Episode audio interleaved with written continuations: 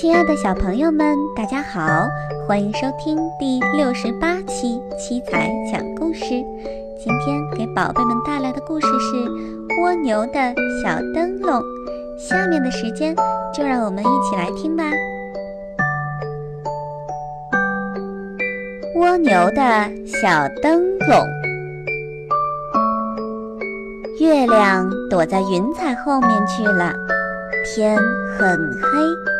一只小蜗牛在树林里爬呀爬，慢慢地往家走。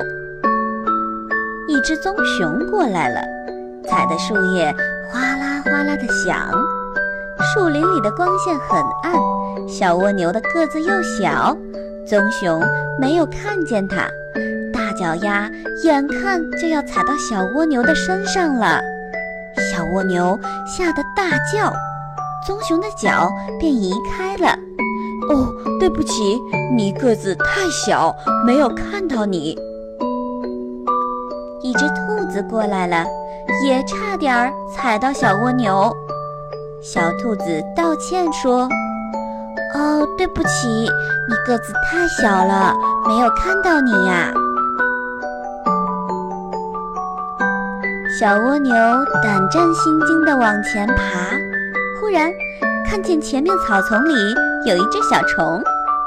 小虫说：“我的翅膀坏了，飞不动了。”小蜗牛说：“那你爬到我背上吧，我送你回家。”就这样，小蜗牛背着小虫往前走，它背上突然亮起了一盏小灯笼。原来。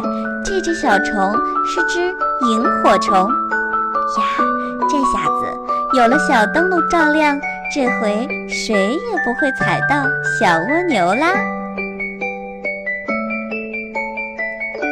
亲爱的宝贝们，蜗牛的小灯笼原来是一只萤火虫啊！小朋友们有没有见过萤火虫呢？